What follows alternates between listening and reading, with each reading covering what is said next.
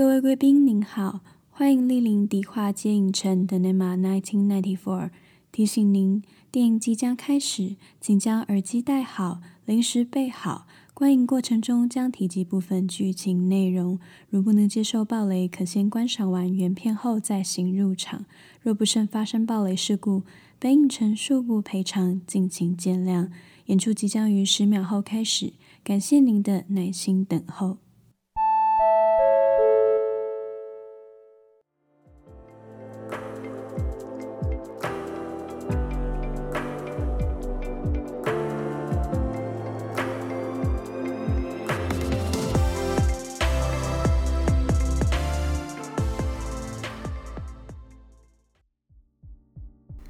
Hello，大家好，我是老板艾迪。那不知道大家听完上一期节目《淑女鸟》之后，对青春有没有一些新的体悟呢？如果有的话，欢迎到 IG 或者是 Apple Podcast 留言和我分享哦。那今天影城要放映的电影是，即使你没有看过，你也一定听过的《穿着 Prada 的恶魔》。那这部2006年由 Anne Hathaway、Meryl Streep 以及 Emily Blunt 领衔主演的电影。描述一位职场新鲜人 Andy 决定到时尚杂志 Runway 工作一年，累积经历，并从一个对时尚一窍不通的菜鸟，一路过关斩将，获得认可，最终勇于放下一切追求理想的故事。那这些剧情对你们来说，应该早就在童年熟烂于心了。那我记得我第一次在国中看完的时候，只留下了好看跟 Anne Hathaway 真的很正的比较肤浅的印象。毕竟不少人对时尚产业的憧憬，应该就是来自 Andy 在车震中换装的那场时尚大秀吧。那在十五年之后，我也累积了一些工作经验和人生历练，重新看完这部电影之后，有了和小时候截然不同的感想。而过去在职场上未解的疑问，我也有了新的解答。那今天就让我们透过重温这部经典作品，来听听艾迪在踏入职场工作的前后有什么不一样的想法吧。Who are you? Uh, my name is Andy Sachs. I recently graduated from Northwestern University. And what are you doing here? well, I think I could do a good job as your assistant. And, um, yeah, I came to New York to be a journalist and uh, sent letters out everywhere and then finally got a call from Elias Clark and met with Sherry up at Human Resources and Basically, it's this or Auto Universe. So you don't read Runway? Uh, no. And before today, you had never heard of me? No. And you have no style or sense of fashion? Well, um, I think that depends on what you're... No, no. That wasn't a question. Um, I was editor in chief of the Daily Northwestern. I, I also um, won a national competition for college journalists with my series on the janitors union, which exposed the exploitation of. 那刚刚那段剧情呢，就是 Andy 和 Miranda 第一次见面的场景。那 Andy 和许多新鲜人一样，自信满满的带着履历来面试，但因为自己看不起时尚产业，抱持着只是想要来混一年的心态。当 Miranda 问他说：“你知道我是谁吗？”他就说不知道。那你有看过我们的杂志吗？他也说没有。那完全没有准备的他，最后当然是被 Miranda 狠狠洗脸之后扫地出门。虽然最后因为剧情的需要，Andy 还是神奇的被录取了，但大家应该都很清楚，现实生活中这种情况应该是不可能的。那相比 Andy 面试的顺风顺水，我的面试经历就没有那么好运了。那谁没过几次失败的面试经验呢？虽然我的面试经验不多，但我人生中印象最深刻的一次在于，我记得我最后是哭着走出那家公司的，应该吓到不少路人。那记得我刚毕业的时候，明明就知道自己的个性并不适合公关产业，我怕生，讨厌面对群众，而且我早就从身边从事公关工作的朋友日夜颠倒的高压作息中见识过这个行业的可怕。但当时的我一心一意地认为，没有行销相关经验的我，必须要进公关公司磨练个一年，累积经历后出来，我才能进到自己真正想要的工作。简单来说，我也跟 Andy 一样，天真的把公关公司当做一个洗经历的地方。那那次面试呢，总共有四关，那我不像 Andy 一样完全搞不清楚状况，我是很认真的把那家公司的企业文化啦、经手过的专案好好的研究了一遍。那在前三关里，我也将自己伪装成一个对公关满腹热忱的面试者，顺利的把自己送到了最后一关，也就是创办人的考核。那其实走到第四关，我已经有点累了，而且前三次面试都非常顺利，让我觉得录取其实只是早晚的事情。但这一切就在我推开创办人办公室的大门的瞬间功亏一篑。当时推开门的我，看到笑脸营的创办人对我说：“哎，欢迎欢迎啊，你好，怎么样？今天是什么风把你吹来的啊？”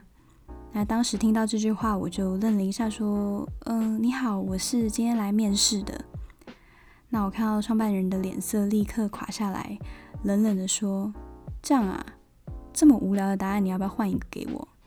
当时我就心想：“哇塞，我上当了。”那或许一步错，步步错，就是用在我这个地方。因为接下来的面试过程，我就被他以一种不屑、瞧不起的态度对待。创办人一下问我说：“诶，你为什么要取这个英文名字？是什么意思？”那我要回答的时候，他又说：“算了，不重要，我也不想听。”那他又问我说：“我看你之前有过蛮多大型活动的管理经验嘛？”那正当我觉得，诶，这是我表现的机会的时候，他又说：“可是其实这些基本上都没什么用啊。”那我就这样一路被他狠狠的洗脸，眼眶也越来越红，到最后我脑中只剩下一片空白，我只想要赶快回家。那听到这里，不管你是觉得我活该，还是觉得这个创办人很鸡掰，请你先不要下定论，听我继续娓娓道来。在我满脑子只觉得自己一无是处，跟对方一定很讨厌我的时候，创办人缓了缓口气，跟我说：“其实你是个很优秀的人，我也很清楚你很迫切的想要这份工作，但我一眼就看得出来，你并不属于我们这个产业。而面试你的前三个主管也都有过这个疑虑，但他们还是因为你的积极跟丰富的经历，决定将你引进来我的办公室。可是经过了考核，你也知道你并不合适。”而且未来在这个行业里，你还会遇到更多更恶劣的人，他们对你的过去毫不在乎，你只能用你的实力说服别人。很显然，在这一块你是不足的。就算我真的把你招进来，你也无法在这个行业里存活下来。我认为你更适合的是社群行销等其他相关行业，你自己好好想一想。那今天谢谢你来我们这边面试，等等我还要去检讨一下把你送进来我办公室的三个主管。我就不送你出去了，谢谢。那所以一开始我告诉大家说，最后我是哭着走出去的，应该很合理吧？我当时真的只想要找一个地洞钻下去。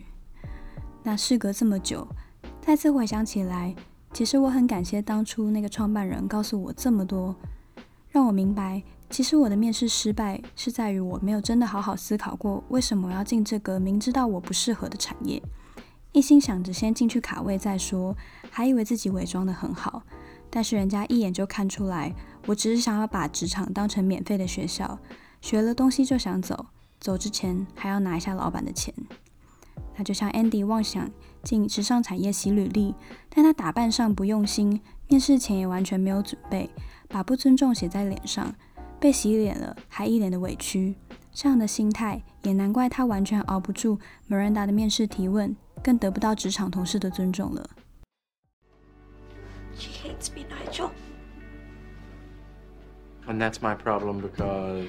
Oh, wait, no, it's not my problem. I, I don't know what else I can do because if I do something right, it's unacknowledged. She doesn't even say thank you. But if I do something wrong, she is vicious. So quit. What? Quit. Quit. I can get another girl to take your job in five minutes. One who really wants it. But I, I, no, I don't want to quit. That's not fair. But I, you know, I'm just saying that I would just like a little credit for the fact that I'm killing myself trying. Ugh, Andy, be serious. You are not trying. You are whining. What is it that you want me to say to you, huh? Do you want me to say, poor you? Miranda's picking on you. Poor you, poor Andy. Hmm? Wake up, Six. She's just doing her job. You have no idea how many legends have walked these halls. And what's worse, you don't care. Because this place, where so many people would die to work. You only deign to work. And you want to know why she doesn't kiss you on the forehead and give you a gold star on your homework at the end of the day. Wake up, sweetheart. 而这一段 Nigel 对 Andy 的当头棒喝，当年应该也是对很多人的重重一击吧。身为员工的我们，常常会觉得老板很难搞，朝令夕改，把员工搞得手忙脚乱。达标的时候也没多发奖金，也没看他说谢谢。出错的时候倒是跑第一个来骂人。我想应该很多人都在心里质疑过，眼前这个只会找茬的家伙到底是怎么当上老板的。那 Andy 每天被 Miranda 轰炸完之后，就回家和男友大抱怨，却依然没有思考自己有没有可以改进的地方。就当他再次遭到 Miranda 冷言冷语的批评，伤心的他跑来找 Nigel 讨拍拍，却反被他泼了一身冷水。而 Nigel 其实点出了一个很重要的事实，就是在工作中把工作做好只是基本要求，更何况 Andy 根本就没有把事情做好呢？那不像我们以前在学校里面，即使跌倒了，老师或父母都会在旁边拍拍我们的肩膀，说：“至少你很努力啦，下次再改进，再加油就好了。”可是，在职场里，一个小小的失误，就可能让一份几百甚至几千万的合约泡汤，让一秒钟几十万上下的老板面临巨额的损失。那不像剧中 Nigel 为了进时尚业工作，从小躲在棉被里研读 runway，偷学刺绣。Emily 为了让自己可以在巴黎呈现完美的体态，尝试各种节食的方式。那 Miranda 甚至忙到没有时间为自己的离婚感到悲伤。每个人都在自己的岗位上恪尽职责的同时，Andy 却像一个小孩子，在公司里面到处找人拍拍，而不是检讨自己。那也难怪 Nigel 会告诉 Andy 说，他五分钟就可以找到人把他换掉。如果你不想撑了，就把机会让给别人吧。而关于工作尽力与否的问题，我现在也有了跟过去不一样的解读。那记得以前我在快步调的广告代理商里面担任社群行销的职位，对任务慢慢上手之后，也渐渐开始厌烦行销必须要二十四小时待命的生活。难道行销人就不能有自己的自由时间吗？我跟你讲，还真的不行，因为社群时代变动的真的太快了。我们必须无时无刻的接收新知，才能确保自己坐在办公桌前可以顺利的挤出创意。而当时的公司人手不足，案量超过负荷，看着大家每天都加班到深夜的惨况，我自以为是的把所有的错都怪到老板身上，一心认为是因为老板乱接案子又不请人，导致大家工作压力太大。甚至每当遇到挫折的时候，我就拍拍自己说。没事啦，是因为人手不够，你太忙了，所以你才想不到创意，做不到更好的，那也是难免嘛。除了用这种心灵毒鸡汤安慰自己之外，我也大言不惭地跟老板说，没办法啊，我们大家的 loading 都超过负荷，所以我每个案子最多只能做到六十分，我才能准时交出去。言下之意就是跟老板说，我也不打算再多帮你付出一些时间跟精力了，因为我很忙很累，千错万错都不是我的错。那记得当时讲完的时候，我还觉得自己好勇敢、好帅哦！勇敢地指出公司的问题，让老板哑口无言，我根本就是英雄。但其实后来想一想，他们当时应该只是觉得很傻眼吧？怎么会有员工理直气壮地自曝自己工作态度不认真呢？那万幸的是，我当场并没有被 fire 掉，但我的报应也很快就来了，而这个报应是我给我自己的。因为那段时间里面，我主张我每个专案都只能用六十分的态度对待。就这样过了几个月，我在一点进步都没有的状况下，迎来了人生最严重的一次撞墙期。负责创意发想的我，坐在电脑桌前却什么都想不出来。我既无法准时交案，甚至连自己当初自信满满定下的六十分，我都做不到了。那为了突破这个撞墙期，我重新审视自己的工作状态，才发现，其实对每件事情付出百分之百的努力，不只是对工作负责，更是对自己负责。透过努力得到的回馈，会重新成为养分，回到自己身上，进而成长茁壮。相反的，选择对自我标准放手的人，除了无法进步之外，更有可能在某次不小心多松懈一点的时候，交出不及格的作品。那就算我们想要像 Andy 一样，把目前的工作当成人生的跳板，我们依然要认真学习，充实自己，否则一年过去了，Andy 可能完全没有从时尚产业中带走任何技能。那看在他未来的雇主眼里，Andy 也不过只是多浪费了一年的白纸而已。Yep, the dragon lady. Let me talk to her. No, okay, I need that. I'll tell her to get her Lily, own scrambled eggs. Lily, no, no, no, no, no, no, the thing, look, that thing up is gonna answer. It's gonna answer. The top is gonna make. Give me the 那刚刚这段剧情呢，应该是我每一次重看都还是会很生气的剧情哦。Andy 当时带着免费的公关品来送给朋友。而朋友一边开心地拿着他的好处，一边在 Miranda 打来的时候故意捣乱，不让 Andy 接电话，事后还责备他大惊小怪。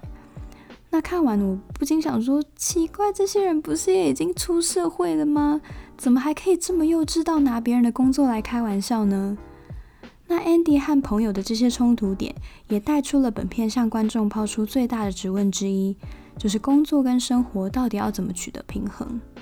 那有趣的是。或许这两件事情从来都没有平衡点，而是在人生的每个阶段，我们要清楚自己要追求的是什么，并面临取舍。不论是 Miranda 还是 Andy，都没有找到所谓的平衡点。但不同的是，身经百战的 Miranda 已经很了解自己要追求的东西，但初出茅庐的 Andy 却还在迷惘当中。面对朋友与男友的质疑，连 Andy 都开始扪心自问：难道是他真的变了吗？那当年第一次看完这部电影的我，也以为是 Andy 迷失了自己，所以才没有照顾到男友 Nate 的感受，更忘了自己当初想要成为记者的梦想。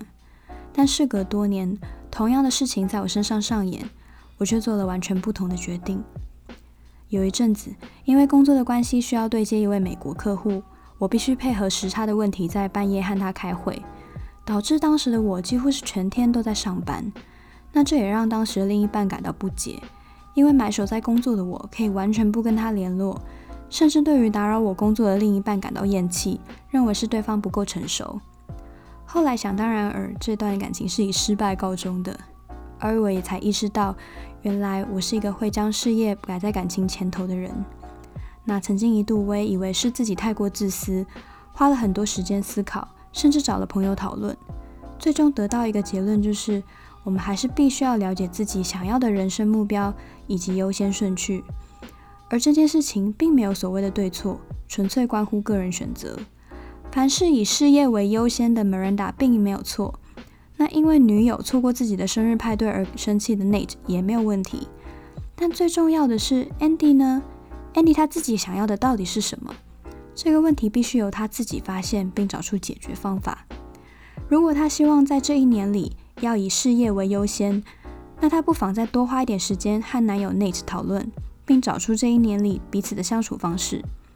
那如果她希望这一年里依然不要牺牲太多与男友共处的机会，那他或许可以在处理完私人事件之后再回拨电话给 Miranda，或是选择离开 Runway，找一份可以让他兼顾个人生活的工作。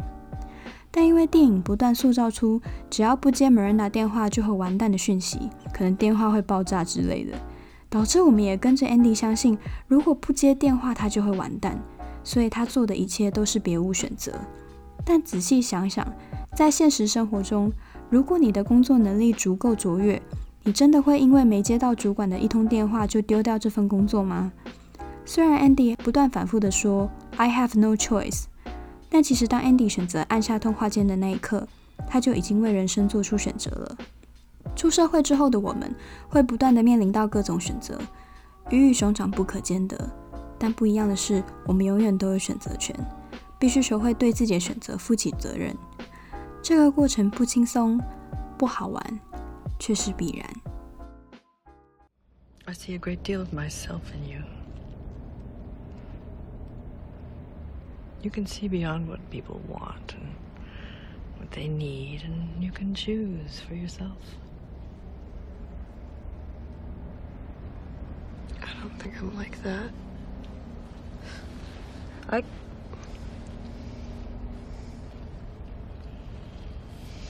do what you did to Nigel Miranda. I couldn't do something like that.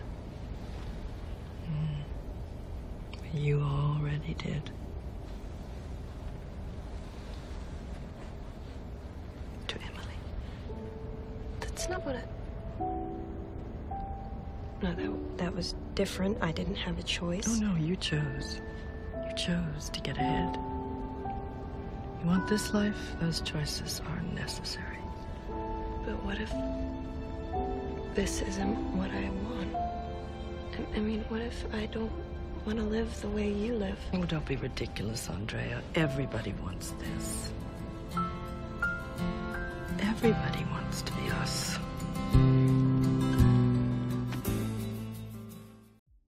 那整部电影让我思考最久的呢，就是 Miranda 和 Andy 最后在车子里的这段对话。 Miranda 表示她在 Andy 身上看到许多自己的影子，例如全力以赴啦、追求卓越等等。但当 Andy 向 Miranda 表示自己永远都不可能像他一样出卖耐久的时候，Miranda 只是淡淡的说了一句：“你已经出卖了，你出卖了 Emily。”那这件事情让我百思不得其解。难道要 Andy 来巴黎出差的人不是 Miranda 吗？为什么这件事情最后是由 Andy 自己来负责任呢？和朋友讨论了很久之后，我才得出一个结论：关系还是要回到关系本身，最后做出决定的还是 Andy 他自己。Emily 和 Andy 毕竟是同事，始终在职场上都会有面临到彼此竞争的一天。特别是在 Andy 工作表现突飞猛进的时候，Emily 却依然没有提高警觉。甚至屡屡在工作上出现差错，所以最后将机会拱手让人也是理所当然的事。